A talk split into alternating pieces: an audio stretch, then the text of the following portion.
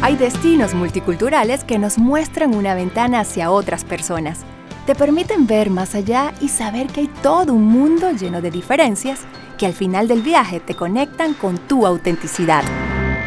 Hoy nos acompaña comunicador social, además eh, director creativo, pero también es un artista gráfico. Él es Alec Méndez. ¿Cuál fue ese viaje que sientes que transformó tu vida? Definitivamente, eh, personalmente, una visita que yo tuve por unos cuantas semanas a Los Ángeles el año pasado me marcó de una muy, muy buena manera. Fue un viaje que definitivamente eh, para mi área creativa fue muy, muy importante. ¿Qué tuvo de especial ese viaje para ti que te transformó? Fue mitad trabajo y mitad placer realmente. Eh, en mi área, que es el desarrollo creativo, yo trabajo a nivel de redes, a nivel de, de todas estas cuestiones de aplicaciones, tecnología.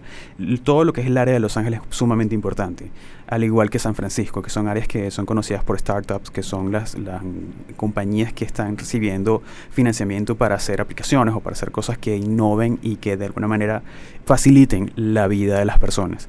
Y este viaje me, me sirvió específicamente para tener un contacto con ese tipo de, de, de ambiente, el ambiente de la tecnología, el ambiente de las comunicaciones. Yo también como comunicador me fue muy, muy provechoso porque es una manera distinta de comunicar. Es una manera hacia los millennials, que son las, las personas de, de, 18 a 25 años, que están todo el día pegados a un celular y que toda la información es a nivel digital. Y la manera como tú te comunicas con ellos es muy distinta a la que puedes hacer con una persona de 30 para arriba.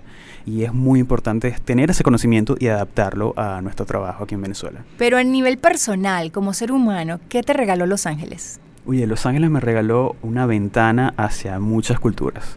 Desde mi punto de vista, Los Ángeles es una especie de, como llaman, melting pot, una, una, una unión de muchas culturas que es muy parecido a Nueva York, pero con playa pero a nivel personal fue súper divertido porque tuve contacto con mucha gente de, de, de muchas nacionalidades, eh, con mexicanos, con panameños, con, con este, nicaragüenses también, con ecuatorianos, argentinos, colombianos también.